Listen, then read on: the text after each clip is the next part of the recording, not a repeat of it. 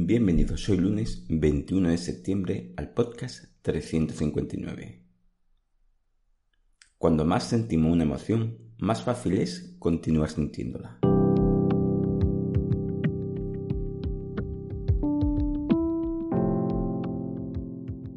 Bienvenidos de nuevo a Meditación Online y Mindfulness, producido por pcardenas.com, el podcast donde hablaremos de técnicas, prácticas, noticias, dudas y todo lo relacionado con la atención consciente plena y cómo aplicarla.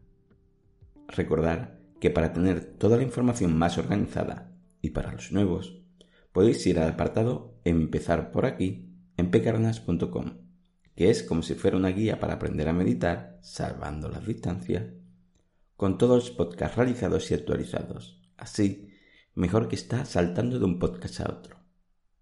Recordar también que para cualquier duda y demás en pecarnas.com podéis contactar conmigo. Bueno, el tema de hoy es, cuanto más sentimos una emoción, más fácil es continuar sintiéndola. Hoy hablaremos que cuanto más sintamos, alimentemos esa emoción, más fácil es seguir sintiéndola posteriormente y que nos resulte más fácil sentirla en el futuro. Y cómo la meditación ayuda a reducir todo esto. Hablaremos también un poco técnico entendiendo la emoción desde el punto de vista científico y pasándolo a la vida real. Y cómo el mindfulness puede ayudar a que esa emoción no se mantenga en nuestro cuerpo más allá de lo necesario.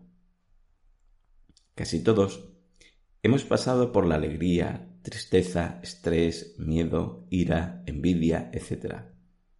Cuando se produce cualquier emoción, esta produce unos cambios químicos de manera inmediata en nuestro cerebro y en nuestro cuerpo. Cuando surge una emoción, hemos sentido esa sensación, ese cosquilleo en el cuerpo, ese cambio de tono en la voz al hablar, ese cambio de respiración, ese cambio de postura, esa mente que no deja de alimentar con esos pensamientos sobre lo ocurrido o sobre cosas que generan esa misma emoción. Candace Pearl descubrió en 1972 la existencia de los receptores opioides, situado en la superficie de la célula. Ella descubrió que algunas de las moléculas que estos receptores recibían eran los neuropéptidos, llamados los sustratos básicos de la emoción. Este sería el momento en que cuando ocurre algo lo catalogamos como bueno o malo dándole una emoción específica. Y en ese momento, cuando los neuropéptidos son liberados, es cuando nuestro cuerpo genera esas emociones. Cambio de humor, sentimientos, etc. Y nuestra mente genera esos pensamientos que la acompañan. Cuando ese receptor de la membrana celular se activa, genera un cambio químico y eléctrico dentro de la misma célula, con lo que el comportamiento de la célula se adapta a generar lo producido por esa emoción. Crea nuevas proteínas, toma decisiones acerca de la división celular, modifica la expresión genética y muchos más, etc. Con esto quiero que se entienda que hay una modificación celular y las células reaccionan a esa emoción facilitando que esa emoción se mantenga más tiempo en el cuerpo y haciendo cambios significativos dentro de él, y que estos cambios son los que establecen nuestra conducta, nuestros cambios de ánimo, nuestras funciones internas a nivel biológico, químico, etcétera, etcétera. Por eso es bueno aquí lo de actuar conscientemente y gestionar la emoción, para que ésta no siga generando toda esta química en las células y ese circuito neuronal, esa rutina mental, que lo que terminará haciendo es facilitar que esa emoción se mantenga en nosotros. La conclusión del estudio dice, al fin y al cabo, que cuanto más sentamos esa emoción, más fácil es sentirla en el futuro, ya que lo que hacemos es preparar el terreno al cuerpo para facilitar circuitos asociados a esa emoción sensación o sentimientos que hemos generado. Poniendo un ejemplo para que se entienda todo mejor. Primero, dar un ejemplo real con lo que nos podremos identificar y luego cómo sería ese recorrido a nivel cuerpo, mente en nosotros. para que más o menos quede algo más claro. El ejemplo real. Cuando rompes con tu pareja, escuchas músicas de amor roto, de parejas rotas o solamente de amor. El cuerpo se retroalimenta solo. Genera por dentro esa química y alimenta a nivel mental esa emoción. Cuando ves alguna película de miedo parece que ese miedo justo después de ver la película está más presente. Lo seguimos alimentando en nuestro cuerpo y mente y cualquier ruidito lo relacionamos o lo convertimos en inquietud o miedo. O cuando tienes ira hacia alguien, nótate cómo lo alimentas mentalmente y cómo te sientes con más ira y eso hace que pienses más en eso y te crea más ira y así progresivamente. Incluso nos juntamos con gente que le tiene ira a alguien para alimentar, retroalimentar nuestra emoción. Y así miles de ejemplos. Entonces, el camino que recorrería todo este proceso en el cuerpo y en tu mente, según la ciencia, sería 1. Sientes la alegría, sientes bienestar, sientes ira, etc. Sientes una emoción. En este caso, escogeremos el bienestar. Segundo, lo que hace el cuerpo es generar sus moléculas asociadas, en este caso, opioides placenteros. Tercero, esa emoción de bienestar hace que generes esos circuitos neuronales frente a esa emoción de satisfacción. Cuarto, por lo que esas células piden al cuerpo recibir más moléculas afines a esa emoción, sentirse bien en este caso. Si fuera dolor, sufrimiento, ira, etc., generaría esas moléculas afines a esas emociones. Quinto, por lo que esos circuitos neuronales vuelven a generarse de nuevo, con lo que por repetición de estos procesos, esos caminos son más fáciles de recorrer. Es como preparar el terreno para que pueda pasar con más facilidad la próxima vez que ocurra lo mismo. Bueno, y esto entraría en bucle es una retroalimentación en sí misma.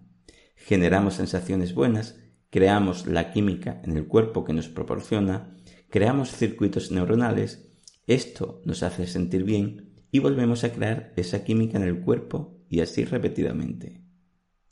Entendamos en este punto cómo la meditación puede afectar a este ciclo o a esta retroalimentación, tanto para facilitar el bienestar como para ayudar a romper ese ciclo si es una emoción negativa. Aquí quiero aclarar que realmente debemos tener las dos tipos de emociones, la negativa y la positiva, y con las dos deberíamos aprender a gestionarla para no llevarlo a su extremo, sino que siempre busquemos llegar al equilibrio. Pero eso sería si saliéramos desde ese equilibrio, y no es así. Desgraciadamente, en lo que llevamos de vida, los circuitos neuronales de las emociones negativas ya tienen un buen camino labrado en nosotros, en nuestros circuitos neuronales, en nuestra mente, y tienen más facilidad de generar esas moléculas de esa emoción por todo el camino que se ha labrado antes. Por eso, insistimos en generar sensaciones positivas y gestionar negativas, aunque siempre deberían trabajarse las dos si están en sus extremos porque en nuestro día a día, por norma general, hay una gran diferencia entre la facilidad que nos surge una emoción negativa y una positiva, y en el tiempo que mantenemos una u otra en nuestro cuerpo tanto mental como emocionalmente.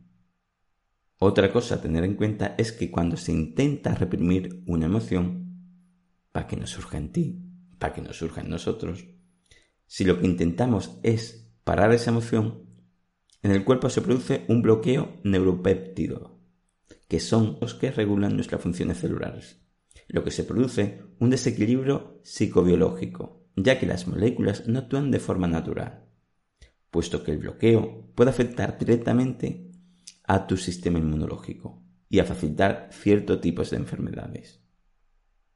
A nivel mental también hemos comentado que lo que reprimimos le damos más fuerza para que la próxima vez llegue más fuerte. Que lo reprimamos no quiere decir que no lo tengamos.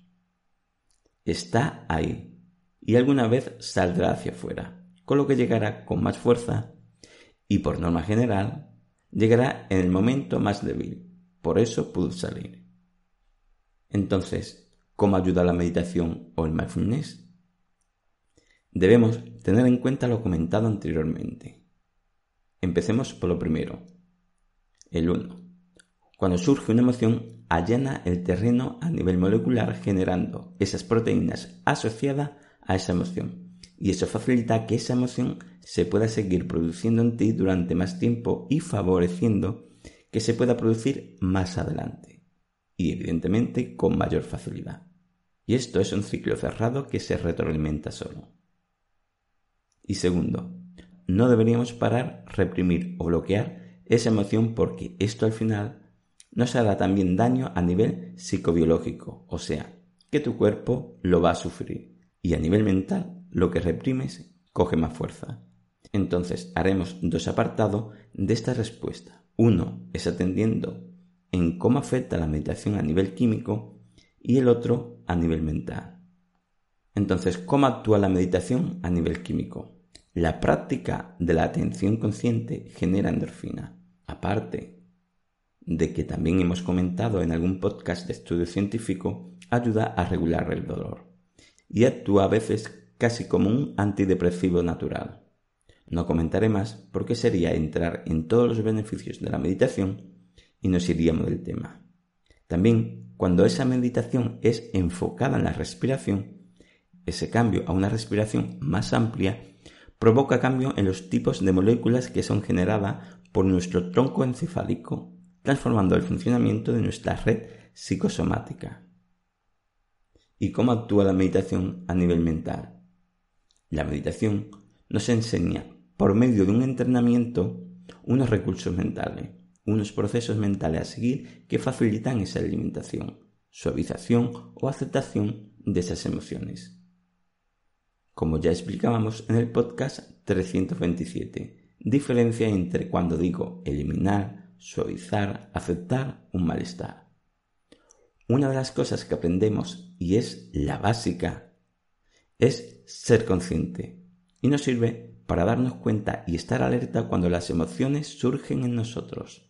Y no solo cuando surgen, sino ser más sensible a notarla cuando está surgiendo. De darnos cuenta incluso a veces de cuando esa emoción está preparándose para surgir. Ahora, una vez nos damos cuenta, debemos actuar para no reprimir o bloquear esa emoción. Y también para no entrar en bucle en esa retroalimentación que no nos deja salir o hace que nos cueste salir de la emoción que tenemos. Para eso utilizamos en la meditación esa gestión emocional, en la cual debemos aceptar que tenemos esa emoción. Con eso conseguimos que no sea reprimida ni bloqueada, sino que esas moléculas de esa emoción realicen el trabajo que tienen que hacer su forma de proceder natural. También, al aceptarla, debemos no etiquetarla como buena o mala, porque lo que estarías haciendo a nivel molecular es, si la etiquetas como mala, es volver a crear una emoción, facilitar otra emoción con la que ayudarías a su retroalimentación a que ese ciclo continuara. Luego, nuestra atención consciente, la cual estamos manteniendo en este proceso, hace que esos circuitos neuronales cambien a estar procesando ser consciente. Tu foco mental está en mantenerte consciente y no en crear pensamientos sobre o relacionados con esa emoción. Con lo que debilitamos este ciclo cerrado de esa molécula asociada a esa emoción.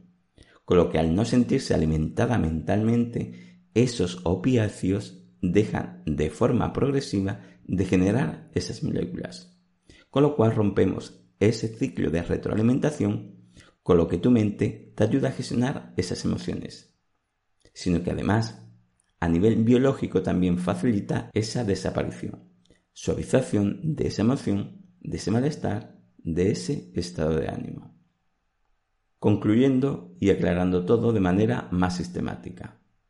Cuando sientes una emoción es porque dentro de las células se genera un cambio químico y eléctrico liberando distintos neuropéptidos según cada emoción. Y este entra en un ciclo cerrado creando redes neuronales, pensamientos que nos hacen sentir mal y esto a la vez nos genera más liberación de neuropéptidos de esa emoción, un estado que se retroalimenta solo. No es bueno reprimir o bloquear esas emociones porque crea un desequilibrio psicobiológico que baja tu sistema inmune y puede producir ciertas enfermedades relacionadas a según qué emoción. La meditación facilita al cuerpo ese mejoramiento liberando endorfinas, liberando otros tipos de moléculas y cambiando esa función de la red psicosomática. La meditación a nivel mental facilita que nuestra red neuronal en esos momentos atienda a ser consciente. Esto provoca que no alimentemos esos pensamientos que retroalimenta y están relacionados con esa emoción y que hace que esas moléculas terminen por no generar esos neuropéptidos, ya que rompemos ese ciclo de retroalimentación con lo que la emoción y sus síntomas terminan desapareciendo o suavizándose. Bueno, espero que esto te haya ayudado. Gracias por vuestro tiempo, gracias por vuestro apoyo en iTunes con las 5 estrellas y las reseñas que ayudan mucho, y con los me gustas y comentarios de higos, y sobre todo por estar ahí. Muchas gracias.